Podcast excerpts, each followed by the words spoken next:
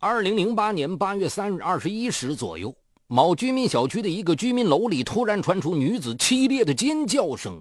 随之，一个年轻女子浑身是血地跑了出来，大喊救命，踉跄着跑了几步就歪倒在门前的地上，不省人事。围观的人们叫来了保安，同时拨打了幺二零急救电话和幺幺零报警电话。警方赶到后询问女子是哪家的，大家都说这女子好像是陈光奇家的保姆。正在这时，一个中年女人挥着刀追出来，嘴里大喊着：“我要杀了你！”这个拿刀的女人不是别人，正是陈光奇的妻子李慧芳。五分钟后，警察带走了李慧芳，救护车和警车相继鸣叫着离开了。此时，A 座二单元四零二室。李慧芳和陈光奇的家里，橘黄色的灯光朦胧。因车祸去世的陈光奇的遗像挂在客厅中央，面容平和，屋子温馨淡雅，仿佛诉说着一个幸福家庭的静世故事。这个家庭到底发生了什么？敬请收听本期的拍案故事《妻妾协议》。陈光奇和李慧芳。本是一对幸福鸳鸯。陈光奇在政府部门做事，薪水虽不高，但他和人承包了一个运输公司，利用公务员的人脉，生意做得风生水起。李慧芳在一个公司做会计，工作安稳清闲。他们买了房车，儿子在最好的寄宿学校读书，夫妻二人多金，恩爱美满，很让人羡慕。零三年春天。李慧芳的母亲不小心摔断了腿，生活不能自理。两个人都有工作，分不开身来照顾老人。陈光奇便托人给岳母家找了一个保姆，保姆叫周玲玲。高中毕业后，为了给家里减轻负担，辍学打工。周玲玲勤快又能干，深得老人喜欢。李慧芳和陈光奇对周玲玲的表现很满意。母亲的腿伤好了以后，李慧芳接着请周玲玲到自己家里帮忙。陈光奇没有反对，一来家里确实需要有人做家务，二来周玲玲水灵清透，又读过不少书，如果不是生在农村，该是个很养眼的女孩。他对周玲玲有种说不出的怜惜之情。周玲玲没有辜负他们的期望，每天都把家里收拾得井井有条。在陈光奇家待了两个月，陈光奇发现周玲玲不仅会做家务，还喜欢写些小文章，这勾起了陈光奇的文学梦。他从小就喜欢读书写字，可是因为小时候家里穷，考大学的时候就舍弃了文科。毕业后从政经商，离文学越来越远了。他的周围也是一些政客和商人。相比起来，秀气的小保姆周玲玲就像山谷里的一株幽兰，清新而脱俗。陈光奇对她渐渐生出了别样的情愫。在周玲玲的启发下，陈光奇也开始尝试着写作。再由周玲玲润色琢磨，然后投到各报纸杂志，他们的文章陆续刊登了。陈光奇很高兴，将稿费分给周玲玲一半。他说：“这本该是两个人的劳动成果。”周玲玲没有拒绝。望着报纸上发表的文字，周玲玲年轻的脸上也露出了满足的笑容。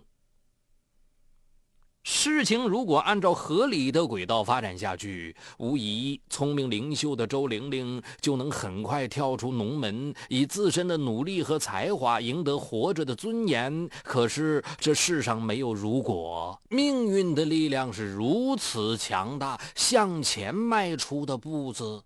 没有回头的可能。五月，天气已经很热了。一个周末的午后，陈光启感冒在家休息，李慧芳一个人回娘家。周玲玲端了开水送给陈光启吃药。那天，周玲玲穿了浅粉的吊带裙，肌肤雪白，刚洗的头发还没来得及扎，披散在肩头。床上的陈光启心里一动。接过水杯的手，就是握住了周玲玲的手。周玲玲的脸一下子就红了。没有经历过爱情的她有点不知所措，但她并没有把手抽出来。窗子开着，微风徐徐入耳，一个孤男，一个寡女，共处一室，拉着手，四目相对，默默无语。他青睐她的青春，他中意她的成熟魅力。这个情景给两人的日后孽情奠定了香艳的基础。男女那点事儿，往往一发不可收拾，探到一点甜头就想大吃一口。不出两天，他们就突破了最后的道德防线，上了床。事后，周玲玲哭了，陈光奇拉着她的手说：“别怕，我会对你好的。”单纯的周玲玲把这句话当成了一个爱的诺言，以后只要有机会，她就和男主人陈光奇腻在一起。陈光奇也尝到了甜头，每天趁李慧芳上班后，就找借口偷溜回来和周玲玲厮混。俗话说。上的山多终遇虎。半年后，不知是出于偶然还是李慧芳有所察觉，她上班时间突然回家，将一对赤条条的男女捉奸在床。李慧芳气得差点晕过去，上前先给了周玲玲一个耳光，又一把将胡乱穿衣服的陈光奇揪到书房：“你想怎么样？是不是想离婚？”陈光奇不加思索地说：“不想。”李慧芳说：“好。”你拿出一个不想离婚的样子来，说完就走了。陈光奇走出书房，见周玲玲正躲在自己的屋子哭泣，很是心疼。可是他并不愿离婚，孩子、财产、房子、社会关系，不是说割舍就能割舍的。他只好狠下心来，对周玲玲说道：“他现在知道了，你还是走吧。”周玲玲听到信誓旦旦说爱她的男人说出这样的话，心如刀绞。她愤怒的起身，给了陈光奇一个耳光，收拾好自己的东西，提着行李就走。看到娇俏的小情人要离开，陈光奇充满了不舍。他一把将周玲玲拉到怀里，哽咽着说：“不要离开我。”李慧芳是个很能想得开的男人，丈夫和保姆上床，她并没有觉得是天塌了的事情。在他看来，这只不过是男人图一时新鲜，所以气归气，他没有将这件事闹大。而且出事后，他发现陈光启老实多了，不但第一时间将保姆辞退，还争着做家务。每天等李慧芳下班时，他都已经在家把饭做好了。李慧芳既往不咎，一家人又其乐融融地过回从前美满的日子。二零零五年三月。陈光奇运输公司的合伙人在一次事故中摔断了腿，他得接手打理运输公司的生意。于是，陈光奇回家的时间越来越晚。这一次，李慧芳多了个心眼儿，她在上班时间请假，偷偷跑到了丈夫的运输公司。透过调度办公室的窗户，她看到了让她愤怒的一幕：只见周玲玲。依偎在丈夫陈光奇身边，两人亲昵地分吃一个苹果。李慧芳只觉得天旋地转，她满脸怒容地踹开了办公室的门，等待着丈夫给一个说法。这次，陈光启表现得很干脆，他没有解释，没有求情，当着周玲玲的面，他提出了离婚。李慧芳被他的话吓了一跳。凭本能，她很想将这一对狗男女乱棍打死。可是这样一闹，丈夫被小保姆夺走的家丑必然张扬出去。李慧芳是个好面子的女人，这些年她一直顺风顺水，羡煞了周边的姐妹。如果让别人知道了她被保姆抢走了丈夫，指不定怎么笑话她呢。看着丈夫鬼迷心窍的样子，李慧芳又气又无奈，她气结地指着陈光奇的鼻子。你考虑清楚后果，转身就离开了。回家的李慧芳慢慢冷静下来，理智的分析离婚的后果。离婚对自己来说，无疑是一点好处也没有。陈光启每月挣的钱是他的十倍。如果离婚，那么这些钱就理所当然属于小保姆支配了。他不甘，房子、车子虽然都买了，可是还有贷款，再加上孩子昂贵的学费，少了陈光奇，他一个人应付不来。更何况，怎么能让大家笑他被保姆抢走了丈夫呢？思前想后，面对非要离婚的丈夫，李慧芳痛哭着做了让步。为了保证自己的地位和孩子的心理健康，李慧芳和周玲玲签了个荒唐协议。协议规定，周玲玲可以和陈光启保持关系，但是周玲玲得搬回家里住，身份依然是保姆，而且还要负责家人饮食起居。白天二人不得往来，不能在亲朋好友面前露出端倪。由陈光启供养周玲玲的吃住，不单独给她钱，所有的钱都要交给李慧芳。陈光启每月有四个晚上陪周玲玲，其余时间陪李慧芳。李慧芳想，丈夫只是一时的迷失，总有厌倦的一天。将周玲玲控制在自己的眼皮底下，一方面好寻找合适的契机将其扫出家门；二来也能监控陈光吉是否偷偷把钱给小情人。这样一来，丈夫和家产还是他的。这个协议让陈光启很意外，离婚不是他的初衷。他只是舍不得青春娇嫩的周玲玲，这样皆大欢喜的结局让他飘飘然。周玲玲则有些不愿意，她不想回到陈家做保姆。陈光启赶紧哄道：“玲玲，这样的情况只是暂时的。我对李慧芳早就没感情了，但是家里的财政大权一直都是她掌控着，我手上没有积蓄。你先委屈几天，等我偷偷捞点钱，我就跟她离婚娶你。”为了我们的将来，委屈你了。盲目的周玲玲听到这样的承诺，点头应允了这件二女共侍一夫的荒唐事。各怀心思的三个人在协议上签上了名字。自从签下协议后，李慧芳辞了工作，以照顾陈光奇为由，在家里看着周玲玲。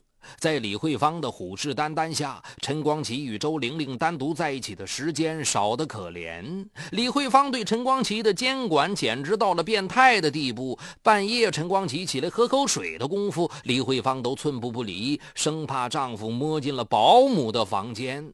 每逢陈光启去周玲玲房间过夜，李慧芳的心就像钝刀割肉般难受。好几次，她都想拿起刀把这对狗男女千刀万剐。可是考虑到诸多因素，她把牙齿咬了又咬。谁也不知道这个可怜又可悲的女人是如何度过每月中的那四个晚上的。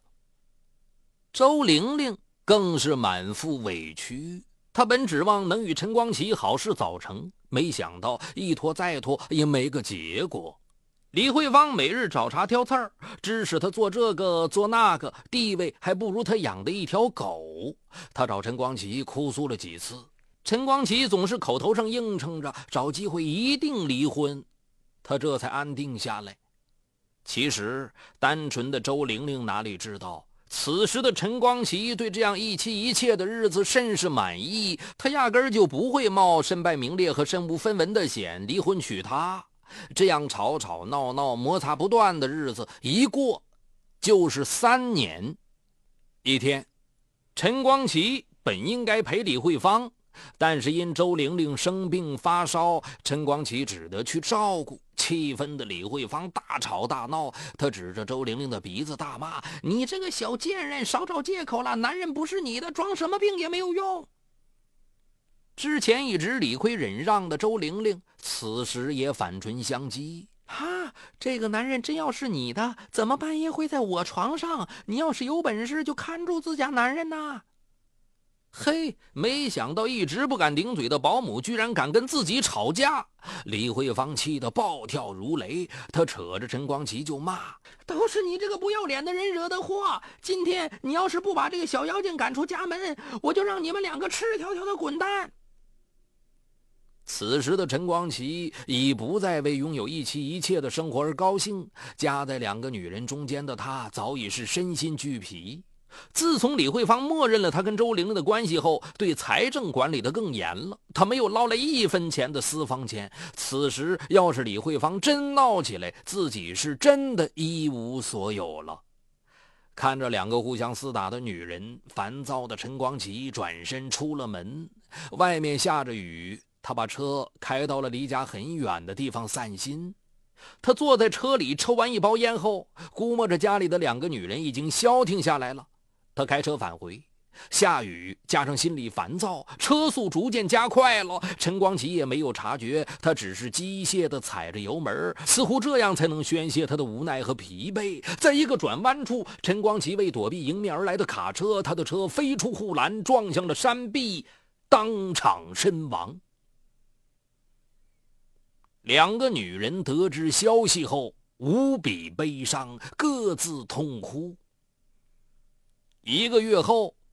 李慧芳对周玲玲说：“他已经死了，你可以滚了。”周玲玲忍辱负重、践踏尊严的待在陈家，就是为了得到一个身份，借助陈光奇飞上枝头。可是他却突然死去，他怎能甘心就这么荒废几年青春，一走了之呢？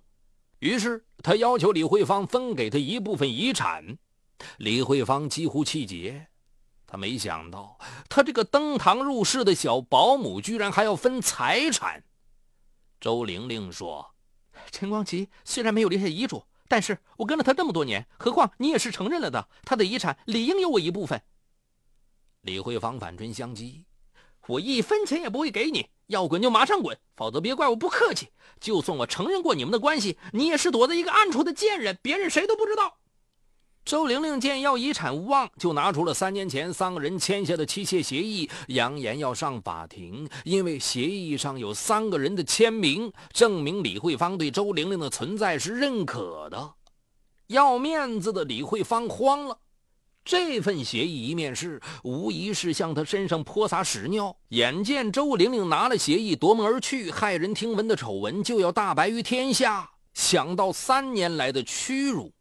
怨恨委屈齐上心头，李慧芳只觉得血往上涌。她拿起茶几上的水果刀，对准周玲玲狠狠刺过去。嗨，你好，我是雷鸣。我的最新精品节目解读高效能人士的七个习惯已经在蜻蜓上线。生活中的你。面对困难，总是消极拖延还是积极主动？你为自己的低效懒惰懊恼抓狂吗？那些行动力超强、成功高效的人是怎么管理自己生活的？如何更好的知己知彼，建立共赢的人际关系呢？就在蜻蜓 FM 搜索“高效能人士”，开启你的高效能生活。